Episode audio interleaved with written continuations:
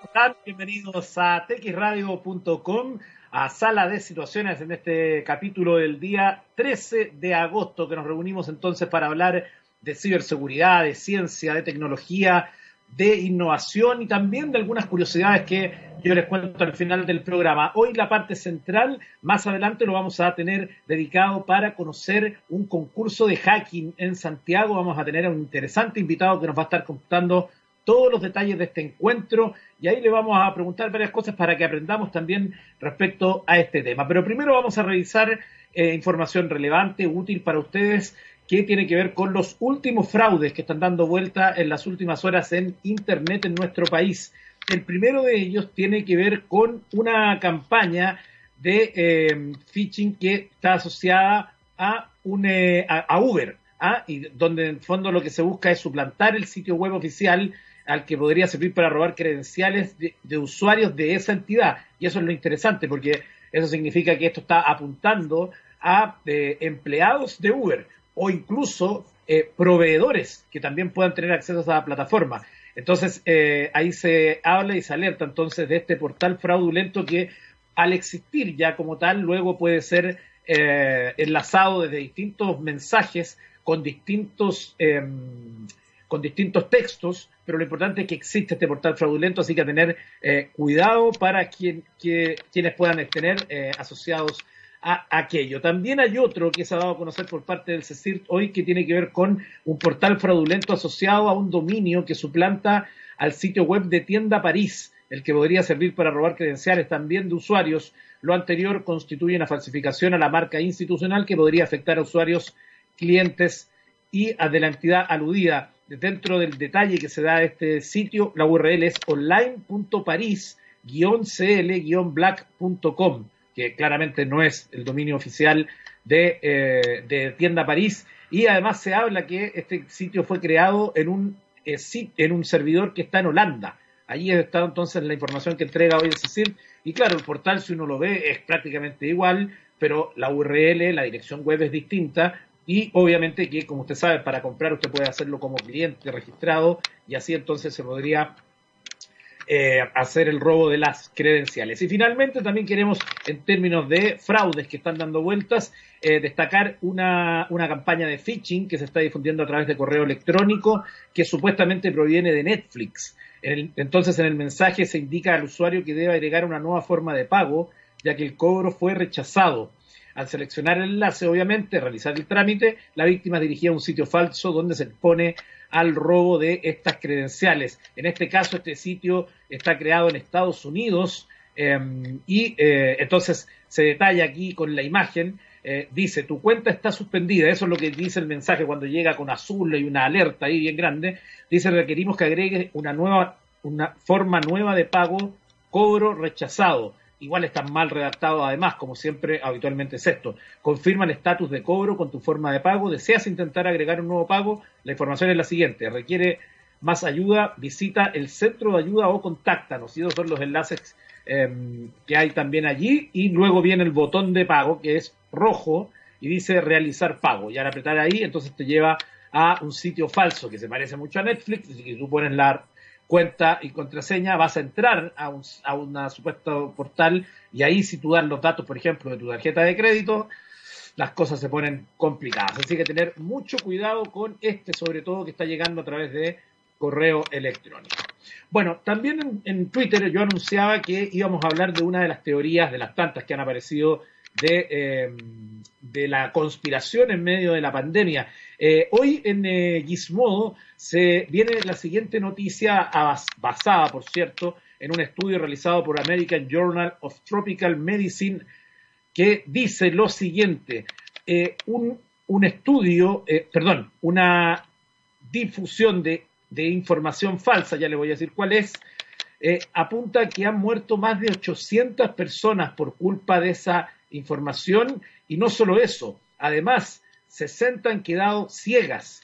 Esto se cuenta entonces que em, en el contexto de este estudio que ha realizado American Journal of Tropical Medicine, que se han identificado más de 2.000 casos de rumorología peligrosa difundida en las redes sociales y en otros sitios web en al menos 87 países, algunos de los cuales provocaron centenares de muertes. Para ello, la información errónea se dividió en tres tipos, rumores, estigmas y teorías de la conspiración, encontradas en la red entre el 31 de diciembre y el 5 de abril de 2020.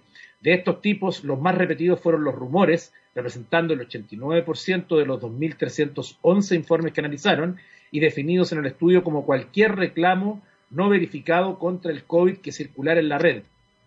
Entre la variedad de rumores que se dieron destacaban las curas milagrosas, curas donde se incluía desde beber lejía hasta comer estiércol de vaca u orina de camello como panacea. El cuanto a las teorías de conspiración, estas se definieron como declaraciones, afirmaciones y discusiones de varias teorías relacionadas con el origen del SARS-CoV-2 y a sus supuestos objetivos maliciosos.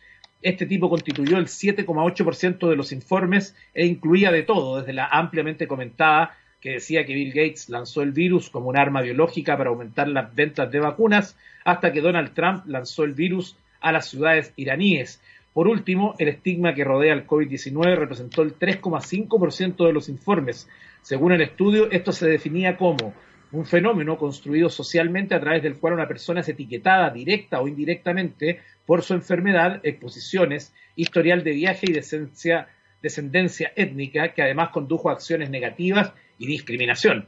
El trabajo encontró que en varios países las personas de origen asiático, incluidos trabajadores de los servicios de la salud, habían sido intimidados o agredidos físicamente como resultado de la discriminación que se refería al virus como chino o virus de Wuhan. El estudio encontró también en varios países el estigma en torno a contraer la enfermedad contribuyó a la propagación de la enfermedad, con personas que no están dispuestas a hacerse las pruebas de detección y otras que ocultan sus síntomas e historial de exposición cuando visitan hospitales. Y de entre todos los rumores y conspiraciones, el estudio recoge que algunos de los más peligrosos fueron aquellos que decían que rociar con cloro todo el cuerpo puede prevenir la infección por coronavirus o que enjuagarse la boca con agua salada puede prevenir infecciones, lo que llevó a una iglesia a rociar agua salada en la boca de los feligreses, esto resultó en más de 100 infecciones, según el trabajo, ya que rociaban agua contaminada directamente en la boca. Así todo, el trabajo expone que la información errónea más dañina, con gran diferencia, fue aquella que hablaba de una cura falsa. Un mito popular que el consumo de alcohol altamente concentrado podría desinfectar el cuerpo y matar el virus estaba circulando en diferentes partes del mundo.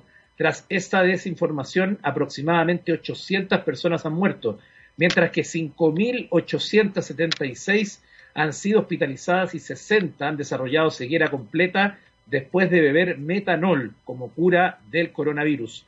En resumen, un estudio que viene a alertar de lo peligroso que resulta en la actualidad la viralización de cierto tipo de información que no solo es falsa, sino que puede ser peligrosa para cientos de vidas humanas en un contexto como es una pandemia mundial. Muy grave, una cuestión que hemos abordado en el programa y en los distintos espacios de eh, TX Radio para hablar de una cuestión que es no solo falsa y que por eso mismo, o solo por eso ya indigna, sino que también porque justamente es muy peligroso creer este tipo de cuestiones y esto es solamente una muestra de una sola historia de desinformación que hablaba de beber alcohol en altas concentraciones, ha generado más de 800 personas muertas. Imagínense lo que significa esa brutalidad. Bueno, vamos a avanzar a otras noticias. Una interesante también que puede ser útil para desarrolladores chilenos. Microsoft lanza una nueva web donde pone a mano todos sus recursos y proyectos open source. Es el nuevo sistema de la empresa de Redmond en el que el público puede navegar a través de todo el ecosistema de código abierto que han estado construyendo en los últimos años. La web no solo muestra los proyectos open source de Microsoft, sino que cuenta con secciones para colaborar con la comunidad, descargar herramientas, explorar su código y hasta encontrar oportunidades de trabajo. Esto es entonces eh, lo que ha lanzado Microsoft. Usted puede encontrar más información en gembeta.com. Eh, esto incluye herramientas de Accessibility Net, también los nuevos Power Toys de Windows 10 y la nueva terminal de Windows 10 TypeScript y Visual Studio Code. Así que ya lo sabe, ahí puede encontrar material de trabajo. Y también, finalmente, antes de irnos a la música, le quiero contar que Apple presentaría el iPhone 12 en octubre. Em, esta información em, ha sido luego de varios meses de rumores en torno a cuándo sería finalmente el calendario de lanzamiento que eh, siempre es muy habitual y muy tradicional, es un evento importante que desarrolla la compañía. Pero claro, las consecuencias de la pandemia global del COVID-19 han hecho que la industria de la manufactura también haya tenido impacto en las líneas de producción y todos los productos de la compañía. Apple no ha dicho nada oficial aún al respecto, pero el reconocido John Prosser les acaba de fastidiar todo publicando a través de su cuenta oficial de Twitter la agenda de presentaciones y lanzamientos de la compañía para los siguientes meses. Y ahí entonces se puede ver que em, el Apple Watch y el iPad serían lanzados entonces la, el 7 de septiembre, el iPhone 12 el 12 de octubre, iPhone 12 y otros dispositivos, otros dispositivos del iPhone 12, perdón, el mismo 12 de octubre y otros eh, para, para preventa el 12 y para eh, posteriores el 19 ahí entonces los detalles, por usted está esperando saber cuándo viene la nueva generación de iPhone, ahí está la información. Nos vamos a ir a la música y hoy lo vamos a hacer con una canción ubicada entre las más grandes de la historia. Solo para darle un, dato, esta canción recibió la certificación de oro hace algunos años, eh, fue número uno del Billboard Hot 100, que es el ranking más importante, pero también encabezó el mainstream y Modern Rock Tracks. Además, en la lista, uno de los rankings que se hizo el 2000 de las mejores canciones de la historia, esta canción ocupó el quinto puesto en música alternativa y octava en el mainstream rock tracks. Nos vamos a escuchar Like a Stone con Audioslave.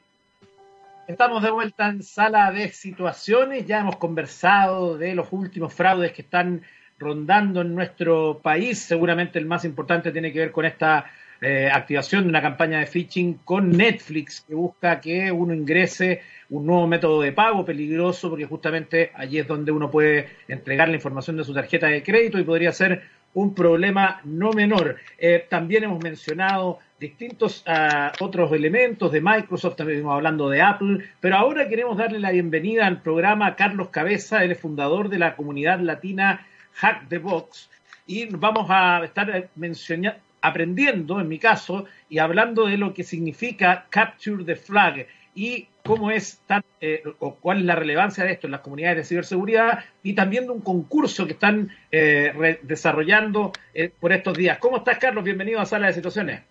Hola a todos, ¿cómo están? Muchas gracias por la invitación y por el espacio a esta comunidad. Y eso. Carlos, cuéntame primero, porque estuve leyendo la, información que nos mandó, mandó el jefe eh, respecto a lo que ustedes están haciendo. También eh, estuve, leyendo una nota que está en, no sé si este es su sitio web eh, oficial, que habla entonces del Q4 o Q4 Hacking Sessions, competencia sí, Q4 Hacking, Sessions. Eso, ya. Oye, Carlos, primero, ¿tú qué, a qué te dedicas? ¿Estudiaste algo? ¿Eres autodidacta? Eh, bueno, yo soy ingeniero en telecomunicaciones y actualmente trabajo como ethical hacker. Perfecto. ¿Qué hace un ethical hacker, Carlos? Eh, buscar las debilidades de software o páginas web. Ya también se puede llevar más lejos, como por ejemplo tener un equipo de red team y hacer otro tipo de pruebas que eh, son, por ejemplo, entrar a algún sitio eh, como infraestructura física y todo eso. Claro, un tema que hemos estado acá, lo hemos abordado desde el punto de vista de las empresas muchas veces en el programa de lo, de lo relevante que es el trabajo que hacen ustedes, porque uno no saca nada con eh, haber desarrollado con seguridad, con ciberseguridad, un software, un aplicativo y después olvidarse y dejarlo ahí, porque justamente los ciberdelincuentes también van van evolucionando, por lo tanto la ciberseguridad también tiene que ir a la de la mano, ¿no? Claro, generalmente eh, las empresas están confiando mucho en la herramienta y no están capacitando tanto a su gente. Entonces, eso es lo que hay que cambiar. Eh, capacitar y capacitar, para que al fin y al cabo eh, las personas le van a agarrar el gustito de aprender nuevas tecnologías siempre y por ende las van a ir adoptando de mejor manera. Claro, efectivamente. Y, dentro de eso, de esa capacitación que tú hablas, que tiene que ver básicamente con educación en términos de ciberseguridad, algo que tenemos que ir eh, incluyendo, ojalá, desde los niveles más pequeños, del, colegio en adelante, eh, ¿cuáles tú crees que son los grandes desafíos a capacitar, por ejemplo, en una empresa? ¿Cuáles son los grandes errores humanos que cometemos eh, cuando somos parte de una organización?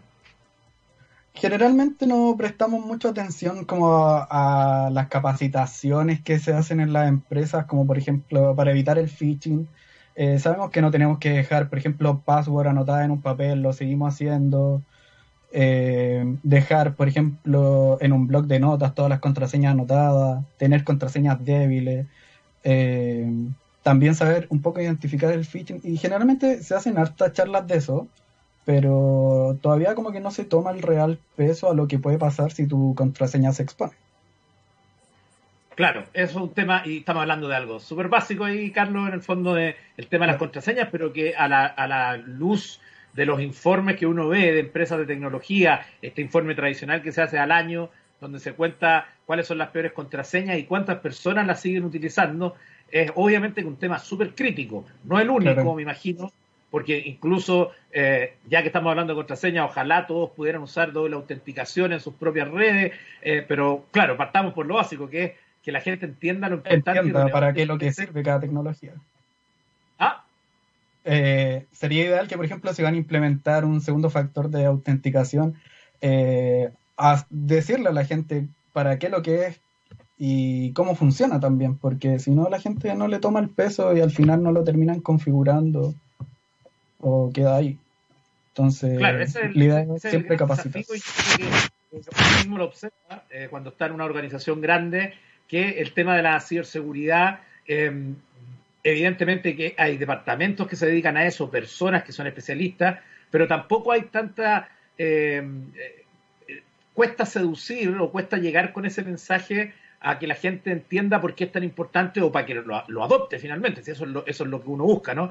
Que las personas sean el primer, son el primer punto de ataque, vulnerabilidad. Lo vimos incluso esta semana con los ataques a Twitter y a Garmin, que eh, justamente tuvieron que ver con una falla humana más que con una falla en los sistemas.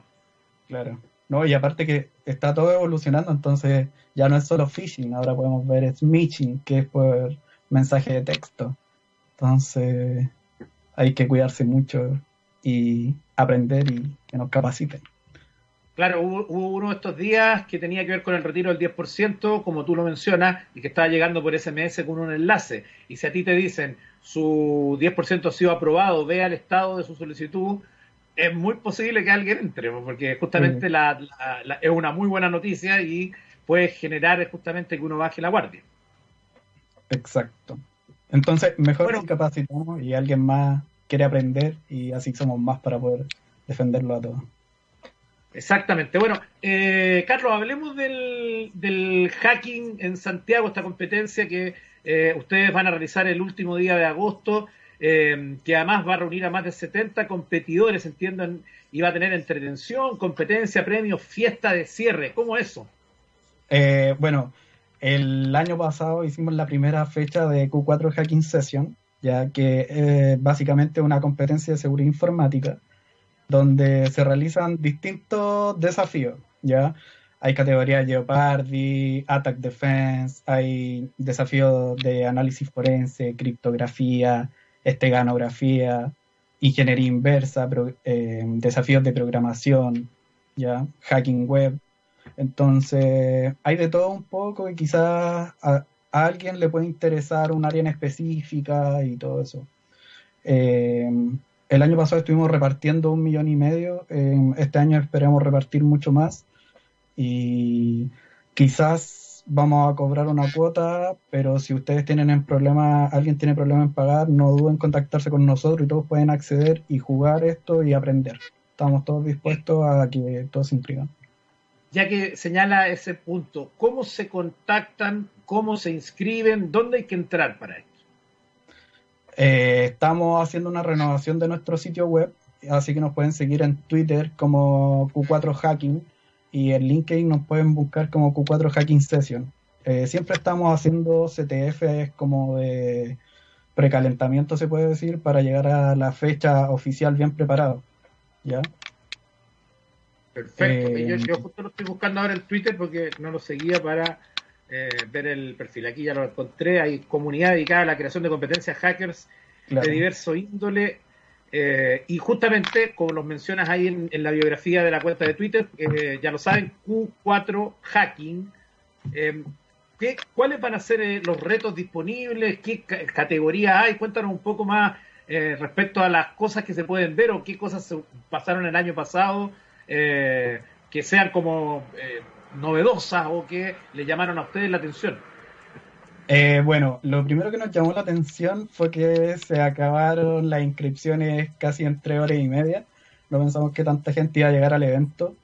Así que este año vamos a estar mucho más preparados, vamos a tener mucho más desafíos y nuevos desafíos en temas de eh, dispositivos IoT, y vamos a tener ahí por unas sorpresas más. Ya eh, también traemos desafíos de programación, que es las nuevas categorías que estamos integrando.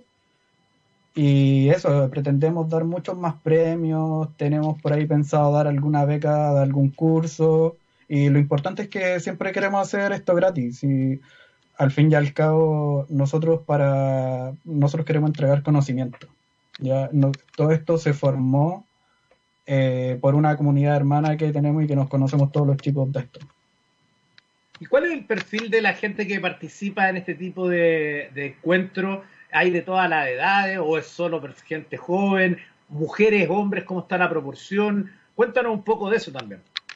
Eh, mira, durante el desarrollo de, este año ha sido bien importante eh, en el tema infantil. Hemos visto participaciones de niños especialmente una niña resolviendo retos de criptografía y también hay varias mujeres y también hay comunidades de mujeres acá en Chile, eh, ya de tecnología y también de ciberseguridad. Eh, han pegado súper fuerte las niñas y se han visto varios equipos, se han formado varios equipos buenos de competencia. Y, primero, qué buena noticia que las mujeres estén incorporando harto y fuerte al tema de ciberseguridad y tecnología, porque es un área donde estamos al debe en términos de brecha eh, de género. Em, y, el grupo mayor son jóvenes o son más adultos? Eh, más allá del género. en realidad está súper mezclado. Hay gente muy joven y gente ya que bordea los 40 años, así que es súper, súper eh, alto el rango de edad. entre Pues yo diría que entre los 20 y 40 son la mayoría te hago una pregunta, Carlos. Eh, si hay alguien que nos está escuchando ahora y que no está muy cercano al mundo del hacking, eh, ¿qué necesita o cuál es el mínimo exigible para que una persona pueda participar de esto? Porque quizás puede hacerlo como espectador o también como participante. No sé cuáles son las modalidades. Eh, generalmente no dejamos como espectadores que vean porque pueden desconcentrar a, a los chicos que están jugando. Eh, pero lo mínimo que se requiere son las ganas eh, y un computador. Y generalmente cuando uno va a esas competencias, eh, generalmente va a aprender. Así que siempre hay un grupo que está aprendiendo ahí y se puede integrar a aprender.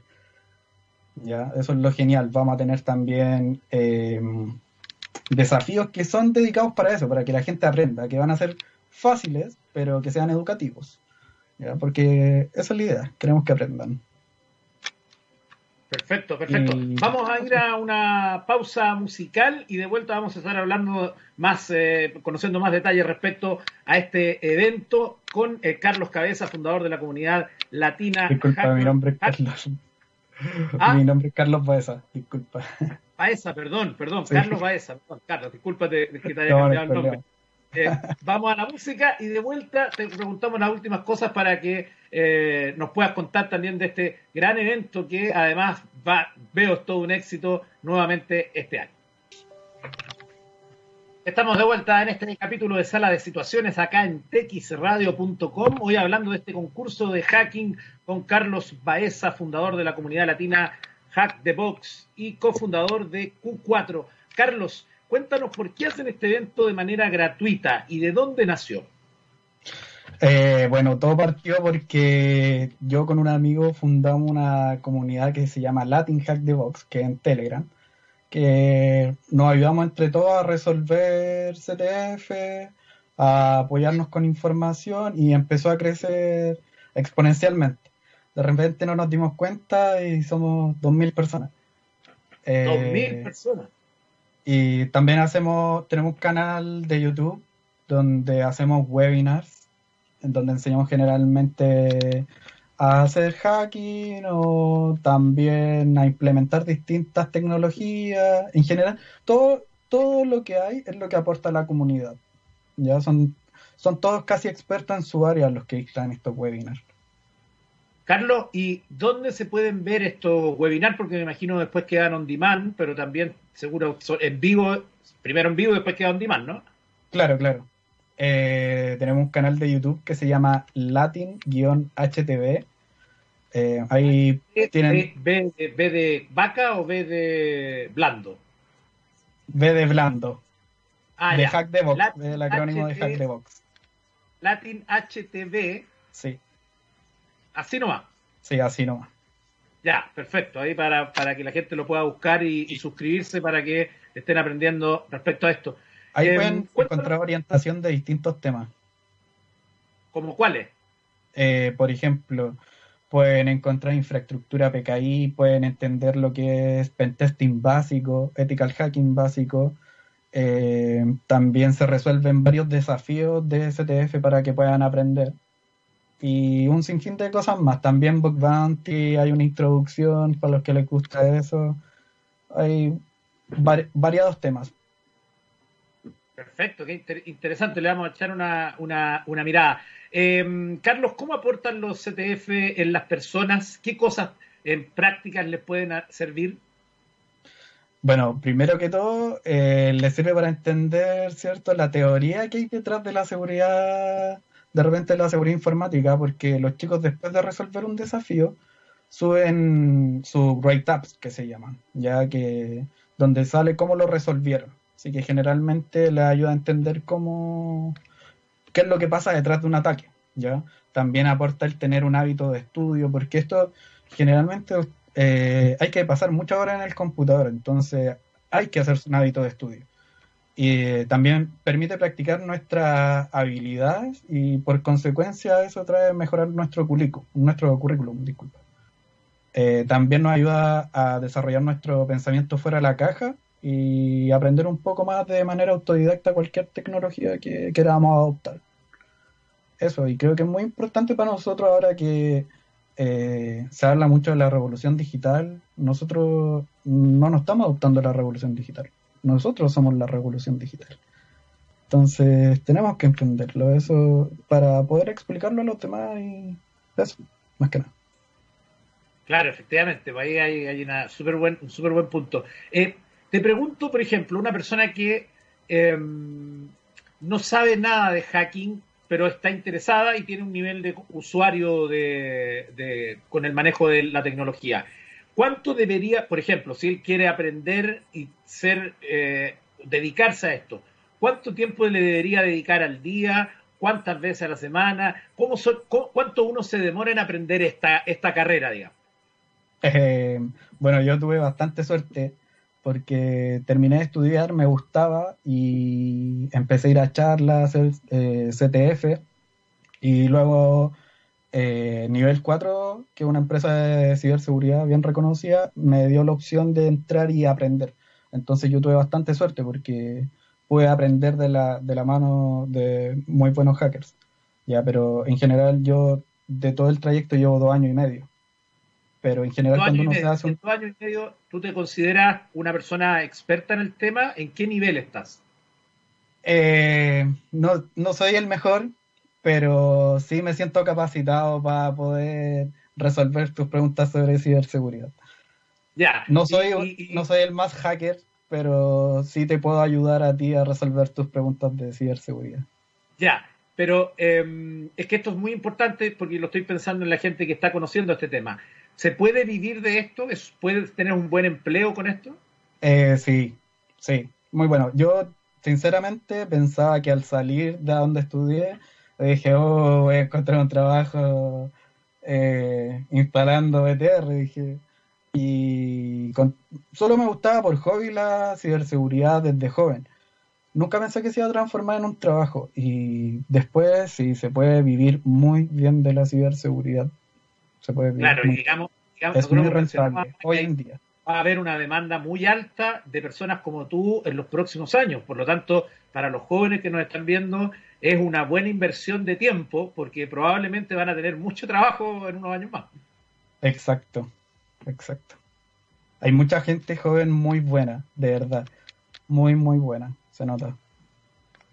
Perfecto. Carlos, repitamos entonces la invitación al, al evento o cuándo va a ser esto para despedirnos. Los dejo invitados todos el 3 y 4 de octubre. Esa es la fecha que tenemos hasta ahora. Eh, la habíamos cambiado por pandemia de Q4 Hacking Sessions 2020. Eh, igual búsquenos en Twitter y en LinkedIn para obtener más fechas oficiales, porque nosotros tenemos igual una fecha pronosticada, pero con todo esto que pasa igual podemos cambiar. Eh, vamos a estar avisando un poco de más cosas de lo que se viene y dando pequeñas sorpresas, porque también tenemos competencias que son de precalentamiento. Así que para que estén atentos y se puedan motivar, cualquier cosa hay un Telegram disponible, ya que es público, ustedes se meten y pueden consultar cualquier cosa y nosotros les vamos a responder, ya que es la comunidad Latin Hack de Vox. Perfecto, gracias Carlos Baeza, fundador de la comunidad latina Hacker de Vox y cofundador de Q4 por este contacto, que les vaya muy bien muchachos, ojalá mucha gente se interese luego de esta entrevista. Muchas gracias a ustedes por la oportunidad. Verdad. Chao. Que esté bien, Carlos. Bueno, seguimos adelante en sala de situaciones en estos minutos finales. Vamos a abordar también distintos, algunos otros temas que nos quedan en el tintero eh, y justamente uno de ellos tiene que ver con eh, un tema de eh, hackeo, pero de un hackeo de cerebro, para decirlo de alguna, de alguna manera. Esto se trata de una nota que trae hipertextual en esta jornada y que dice, así hackea Disney tu cerebro para que las colas de sus parques te parezcan mucho más cortas. Claro, los que han ido a Disney, incluso no hay para qué ir a Disney. Si usted va a Fantasilandia, eh, se acordará que para muchos juegos hay que hacer una cola importante, algunos tienen más demanda. Y claro, en ese, en ese sentido está basado esta, esta nota que dice que en declaraciones a la revista Popular Science, Richard Larson, experto en colas del Instituto Tecnológico de Massachusetts, para que usted vea que hay trabajos variados, detalló los principales trucos que Disney utiliza en sus parques repartidos alrededor del mundo. En primer lugar, las colas previas a las atracciones no deben formar una línea recta. Estas deben zigzaguear y a su vez se deben separar con paredes opacas las diferentes estancias. El objetivo es crear una especie de laberinto que dificulte al visitante calcular el número de personas que realmente están por delante en la cola. Una vez en la cola, para amenizar la espera, los diseñadores de los parques Disney decoran los pasillos con motivos llamativos, instalan pantallas en las que se pueden ver historias relacionadas con los personajes de Disney, etc. La idea es que mientras las personas están esperando, puedan distraerse observando el entorno que les rodea cuando el cerebro está ocupado en una tarea, el tiempo siempre pasa más deprisa. Y eso es precisamente lo que intenta lograr con esta táctica. Y el último truco detallado por la revista Popular Science está relacionado con el contador de tiempo, que en muchas, eh, en muchas eh, atracciones de los parques de Disney se sitúa al inicio de la cola. La idea es que los visitantes, cuando lleguen al final de la cola, se den cuenta de que han tardado menos tiempo de lo inicialmente advertido. Esto causa una especie de sensación de victoria que contrarrestra el cansancio derivado de la espera. Nota que hoy usted puede leer en hipertextual.com. Y también le quiero contar esto que tiene que ver con YouTube. Seguramente usted y yo, muchos momentos del día, sobre todo los que están teletrabajando, mientras estudian, qué sé yo, ponen música, y ahí está sonando permanentemente. Bueno, hay una noticia que tiene que ver con que YouTube hace muchos años se convirtió en nuestro nuevo MTV. Es el lugar donde acudimos a ver videoclips nuevos y antiguos. Y en la plataforma hay auténticas joyas, pero lo mejor es que las discográficas y los autores no siempre se conforman con subir los videos, sino que lo que quieren hacer es mejorar la calidad. En los últimos tiempos, con la popularización de la resolución 4K, cada vez es más común ver videoclips remasterizados en esa resolución que sustituyen a las versiones clásicas que hemos visto desde su concepción para televisores viejos. Gracias a un hilo de Polispol en Twitter, que es el director de que es director de fotografía, nos hemos topado con auténticas delicias de videos musicales de otra época, pero que parecen actuales por la espectacular calidad de imagen que entregan. La clave del 4K está en el fotoquímico. Algunos ejemplos brillantes de ellos son los que recoge entonces esta persona, este autor, y la clave entonces no es ninguna magia negra, como ocurre con películas clásicas que hoy podemos disfrutar en el espectacular 4K con HDR. Es crucial que dichos contenidos se grabaran como recuerda Paul Tarrants en película fotoquímica de 35 y 16 milímetros frente a que se hiciera en cinta, un medio mucho más económico. También valdría, por supuesto, película de 70 milímetros que daría una imagen mucho mejor, pero se reservaba para el cine contando con negativos originales en buen estado, se escanea fotograma por fotograma y se consigue restaurar en 4K, en calidad de imagen mucho mejor de la que viste en sus días cuando se emitieron por televisión por primera vez. Y aquí entonces se mencionan algunos unos ejemplos clásicos que quizás usted no los ha visto en los últimos días, así que la invitación de TX Radio es para que vaya a YouTube y, por ejemplo, busque Ironic, la versión original de Alanis Morissette que ha sido restaurada, uno de los videos más importantes de los años 90.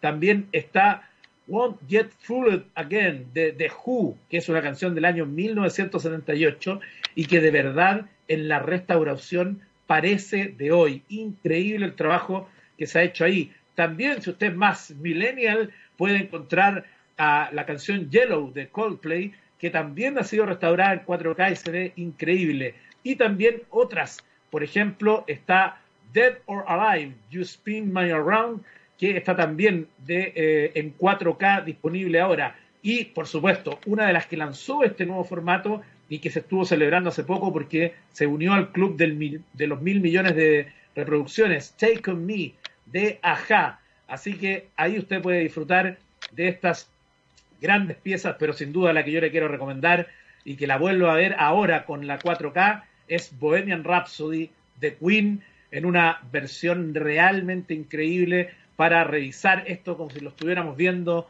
en calidad original, pero muy, muy mejorada. Con esa invitación entonces a revisar estos videos en 4K en YouTube, yo llego hasta el final en este capítulo de Sala de Situaciones y nos vamos a despedir con buena música del año 1900. 90, 93. Ahí nos vamos a encontrar con Nirvana y la canción Heart Shaped Box. Nos vemos mañana en Sala de Situaciones.